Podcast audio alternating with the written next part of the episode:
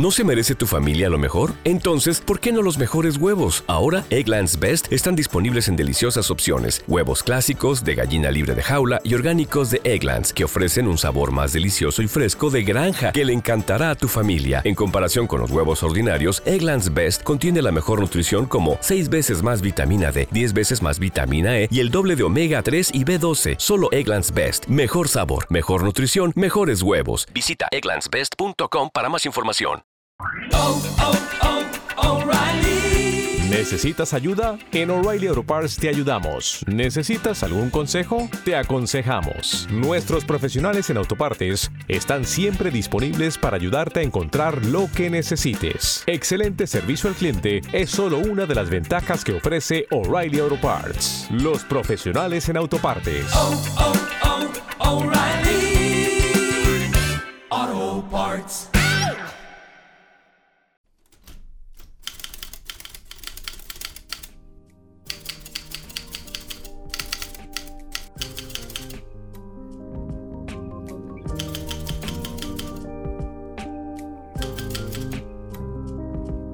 Hola, mi nombre es Camilo Salvetti y esto es Oficio, un podcast de periodismo.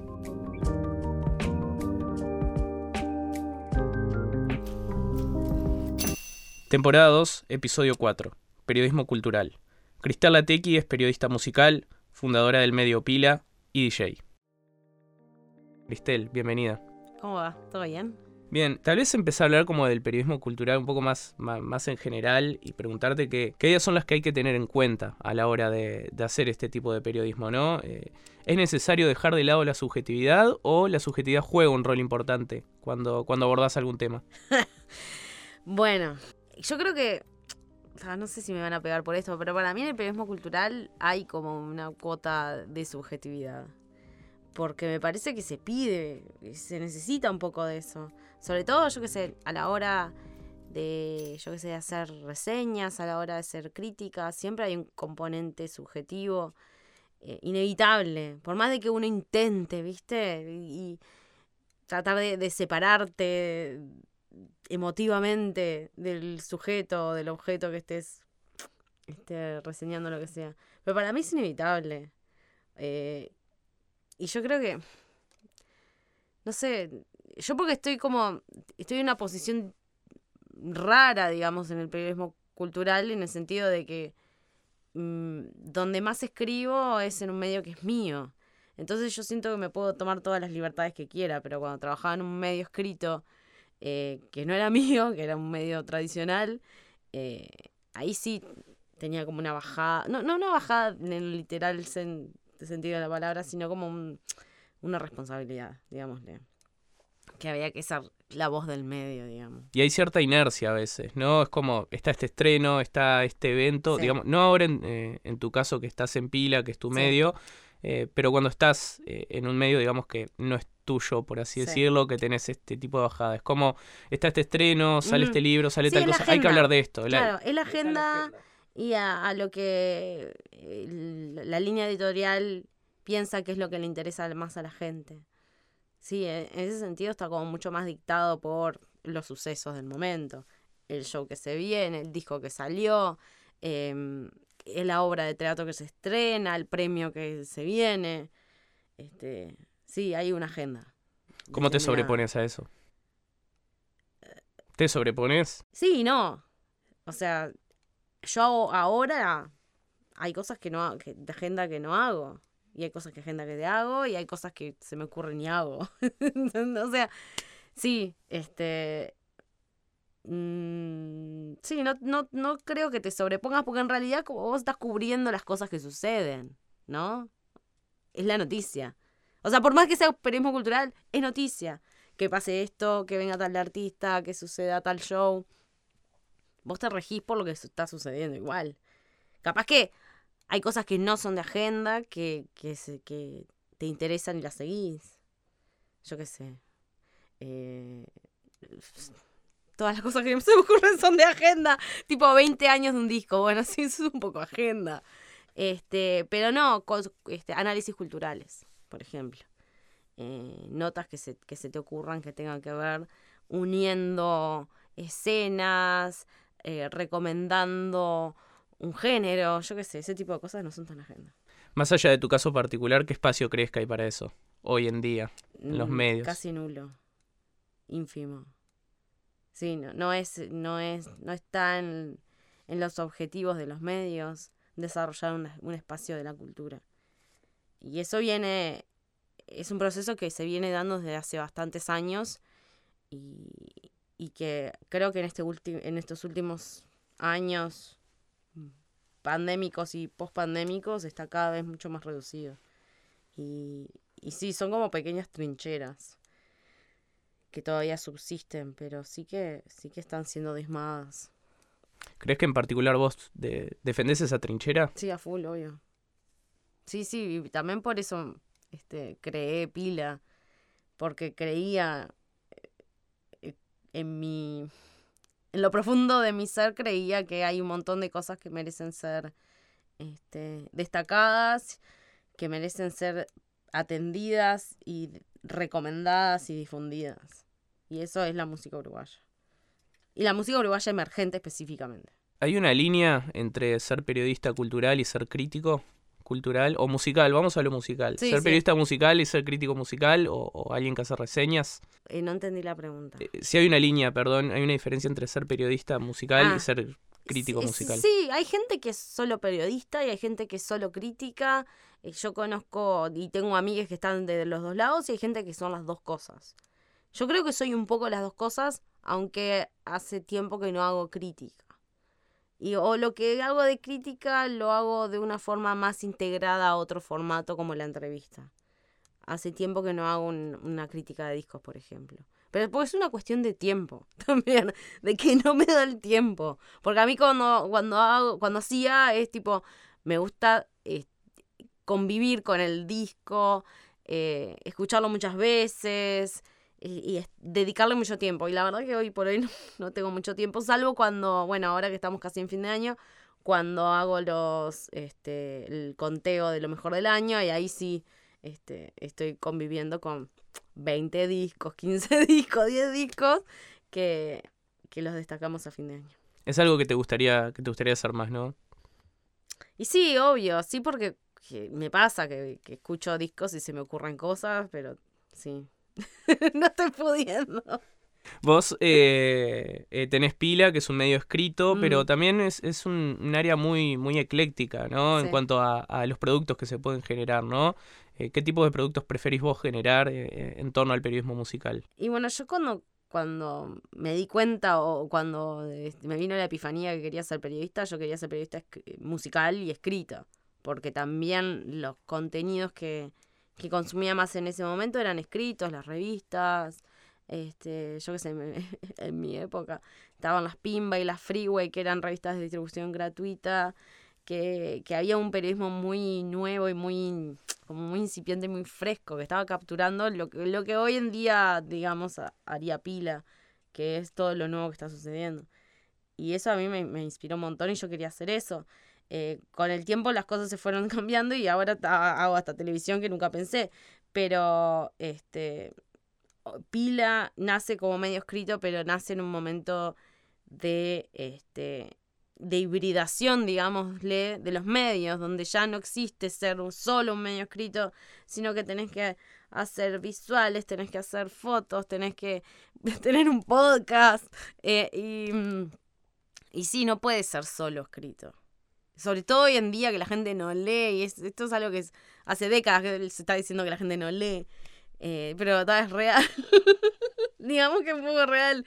Y bueno, también hay que, hay que dedicarle mucho tiempo a las redes hoy en día y hay que crear contenido para las redes, lo cual para tipo la gente como yo que está como en, el, en la bisagra entre lo que era el viejo paradigma de los medios y el nuevo paradigma de los medios, a veces es tipo, a veces es fácil, a veces es difícil, depende de cómo te agarre la herramienta, ¿no?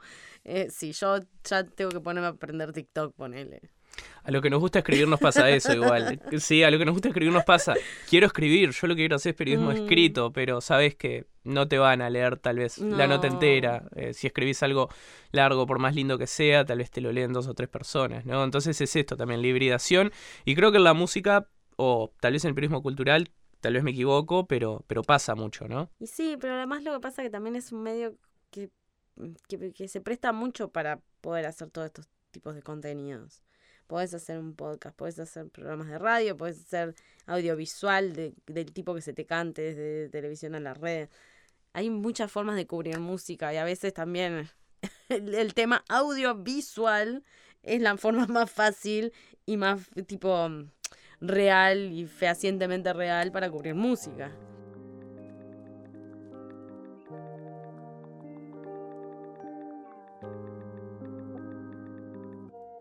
Temporada 2, episodio 4.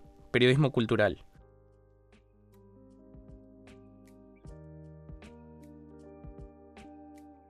Hoy hablaste de que cuando tuviste la epifanía de que querías ser periodista y que Mm. querías ser periodista musical. Mm. ¿Cómo llegó esa epifanía? Em, llegó de muchas maneras. eh, Llegó eh, a través de la película Casi Famosos. De que yo quería ser el, el pibito que se va de gira, ¿no? Este, el pibito que se va de gira con la banda y contar la historia de la banda. Eso, eso me de pique. Quería ser él. Em, también yo estaba estudiando música y quería, quería hacer música pero siempre fui como muy tímida y muy como reservada y me daba vergüenza todo, entonces es tipo, ah, pero si escribo de música estamos ahí, ahí. Está casi, casi, y, y, em, y como que todo fue de la mano, o sea, no fue que yo quise ser periodista y después dije, uy, me encanta la música, no, me encanta la música y quise ser periodista para contar, hablar sobre música. Más o menos fue por ahí. Hablando, hablando de cubrir música, ¿a, a qué desafíos crees que, que se enfrenta eh, alguien que quiera hacer periodismo musical hoy en día, no? Se me ocurre, por ejemplo, eh, eh, estamos en una época en la que Spotify, Apple. Music, todas las plataformas largan música todo el tiempo Mm. y puede parecer un poco inabarcable a veces, ¿no? Sí lo es.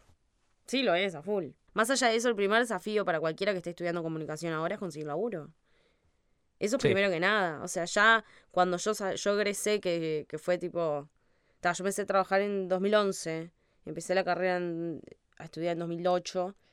Eh, mentira, en 2005. Lol.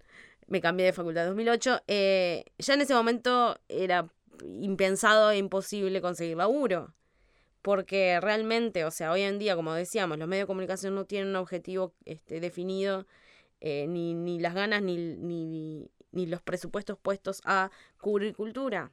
Entonces, hoy más que nunca hay cada vez menos laburo en los medios tradicionales.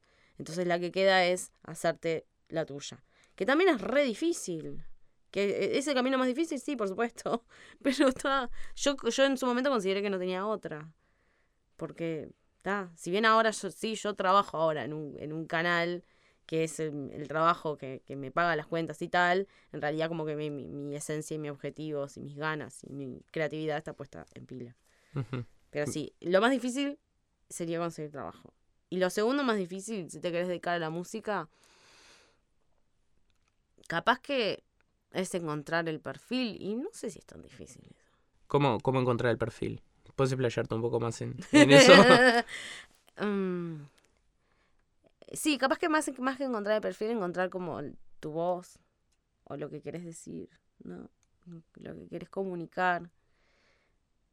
Mm, por lo menos como para, para forjar tu firma, digamos, para decir, bueno, a esta persona eh, le, le genera más eh, inquietudes este tipo de género o se dedica específicamente a esto o sabe mucho de tal escena y tal otra.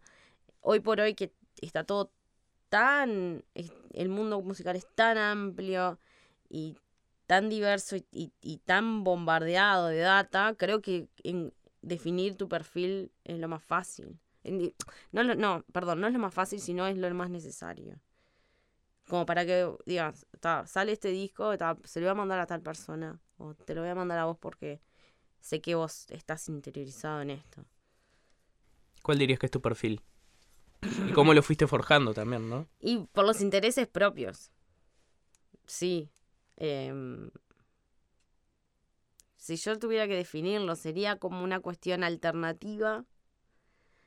eh, sería pop si bien hice un, un libro que relata la escena rockera de los 90 y los 2000, a mí lo que más me gusta es el pop.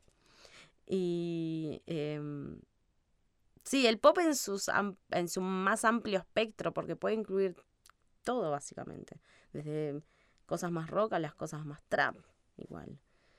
Me interesa lo nuevo y me interesa en realidad que es algo, hablando de subjetividad, es algo que es sumamente subjetivo, lo que me entusiasma. Que puede ser cualquier cosa, ¿no? cosas que, o sea, cosas, e, es hasta casi físico, yo que sé, algo que me genere un entusiasmo y que diga, ah, bueno, pará, acá hay algo, acá hay algo interesante. Que sí puede ser cualquier cosa.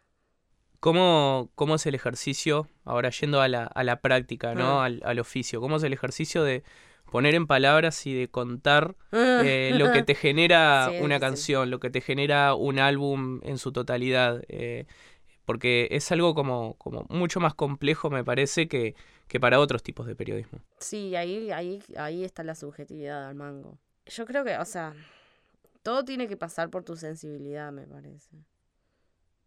Y a mí me gusta buscarle la narrativa, a las, buscarle como el tema.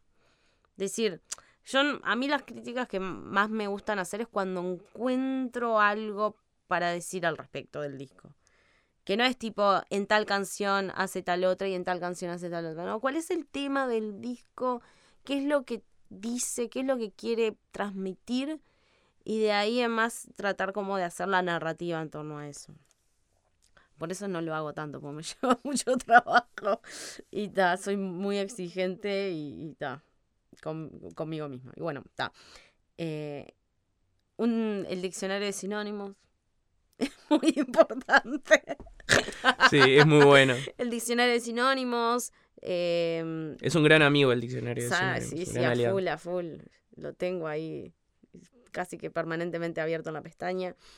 Eh, Sí, eso. ¿Cómo bajar eh, lo que sentís o lo que escuchás? Práctica, a ver, también leer cosas, leer críticas y eso, como para también encontrar tu forma de bajar la data. Y sí, no es fácil. no es fácil, ni ahí. Y a la hora de, hablar de un artista o de hablar de, la producción de, un músico, conocer el contexto, conocer la identidad del, músico es importante, me sí, imagino. sí, para mí sí, súper. Porque nada crece, nada nace en el vacío. O sea, todo nace influenciado de cosas, eh, con señas de, de, tu país o de tu identidad barrial o lo que sea. Eh, todo tiene un, enramaje que me, que, me parece que hace a la obra y que está bueno conocerla para adentrarte en ella. Es, a mí ese trabajo como casi detectivesco también me gusta. O sea, como a, la hora de hablar con la persona, bueno, ¿de dónde, ¿en qué andabas? ¿De dónde venís? Eh, ¿Qué escuchaste? ¿Qué escuchás? ¿Qué te interesa? ¿Qué no? ¿Qué tocas? Este, todas esas cosas me, parecen súper, súper ricas y interesantes. Y a la hora de hablar con el artista, sí. también. Sí, sí, sí, sí, sí, también. También. Después vas conociendo a la gente y como que todo va siendo como una sumatoria de... Pero a la hora de conocer a un artista, es tipo, sí. Yo igual pregunto un montón de cosas que por ahí después no quedan en la nota, pero por lo menos como para entender este, de dónde vienen. Sí, eso me encanta. Y la perspectiva histórica, hay que saber mucho de historia también, para hablar de un género, por ejemplo. Y sí, y un poco sí, sí, sí, sí, sin duda. Vos, vos decís como para hacer como una... contar específicamente de un género en específico. Claro, algo así. Y sí, obvio, si no, no hay forma. De vuelta, nada, nada nace de cero. Y para entender el género en el, en el momento en el que está hoy en día. Sí, también las cosas nacen y son de cierta forma por las condiciones y el contexto en el que se hicieron. ¿Y qué entendimiento hay que tener de, del negocio y de la industria de la música? Más allá de, de, lo artístico. Suma, suma sí. Capaz que no, no tenés las minucias ni los detalles específicos de los negocios secretos detrás de bambalinas, pero pero sí que ayuda sobre todo cuando hablamos de música comercial. y para y, y, eso, y esas cosas también son notas, también son noticias, yo qué sé, pensando en, el yo qué sé, ahora porque está todo, todo tomado por Taylor Swift, pero hablar de la industria, eh, hablar de Taylor Swift también es hablar de la industria, porque todo lo que pasó con, por ejemplo, es la regrabación de los masters y todo eso es hablar de industria. Y también para bajarlo a la gente vos tenés que saber lo que es un máster, tenés que saber por qué se realizan estas ventas, y, y por qué es importante que un artista de esa talla diga, voy a regrabar todo. Para, para hablar de ese tipo de temas tenés que saber de todo eso. Y sobre todo porque también veo, yo que sé, en las redes y en, los TikToks y todo eso, que hay un montón de veces que se habla de cosas sin saber de qué se está hablando. Eh, hablando hablando de, de, base, o sea, cosas que para mí son de base, que es un sample. Y hay un montón de gente, yo que sé, hablando de, de, de Emilia, que hizo la canción esta, La Chain, que tenía un sample de, de, de, Destiny's Child, y la gente decía que era un plagio. Y hay millones de videos que decían que era un plagio. es tipo, no, hermano, no. Enterate antes, eh, investigá antes de qué se trata, antes de hacer contenido. Eso es irresponsable para mí. ¿Qué podemos decir del negocio de la música hoy en día? A nivel internacional, a nivel mundial y también en Uruguay. ¿Te mate? Sí, ¿Qué yo qué sé qué decir. Em, lo, que, lo que, no sé, lo que puedo tirar y lo que puedo decir es que eh, la, las ramificaciones de lo que pasaron en la pandemia las estamos, este, van a ser crudas y las estamos sintiendo. No es solamente un montón de gente se quedó sin laburo durante dos años. Aún ahora hay un montón de cosas que están pasando por eso, hablando de giras internacionales, hablando de cómo se tienen que reformular eh, artistas grandes incluso, no te digo ni siquiera de Uruguay, artistas grandes tienen que reformular los esquemas y las dinámicas de las giras a causa de todo lo que pasó en la pandemia. Eh, todo eso, todos estos, estos efectos y repercusiones las vamos a seguir viendo. ¿Hay buena o mala música o hay música? Sí, hay cosas que son malas, sí pero hay gente que las disfruta igual y no por eso hay que, este, tipo, demonizarlas. Yo no, lo, en lo que no creo es en el placer culposo. Si algo te gusta, no te debería dar culpa.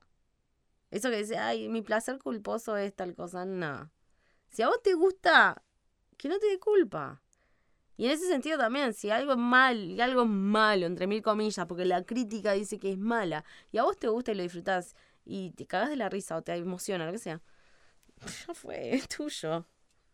Y, y, en, la, en, la, elección de, de, la agenda, ¿no? Mm. Hemos hablado acá en el podcast de, de, cómo se construye la agenda, tal vez a veces a un nivel más, más político. Eh, vos que tenés un medio propio, ¿priorizás lo que, lo que te interesa y, lo que te gusta o lo, lo que consideras que es bueno? ¿O lo que son tus placeres, justamente? Bueno, tal, lo, como que el beneficio de ser eh, eh, editora de un medio es que sí, vos, tomas las decisiones y yo, o sea, yo quiero pensar que tomo las decisiones en pos de marcar un perfil, el perfil del medio, como veníamos hablando antes. Y sí, hay cosas que a priori a mí no me gustan o que no las disfruto en mi, en mi vida personal y que me parecen importantes, sí, a full. Y que me parece que merecen ser cubiertos, sí, a full. También hay, hay mucho de mi perfil y lo que me gusta absolutamente. Totalmente. Porque también es lo que yo considero que, me, que, que merece ser contado. Y que, y, que, y que me puedo pillar de que he marcado agenda y que hay cosas que se han destacado gracias al laburo de mí y de varias amigas. Ya, full, obvio. Perfecto. Cristel, muchas gracias. No, de nada, gracias a ustedes.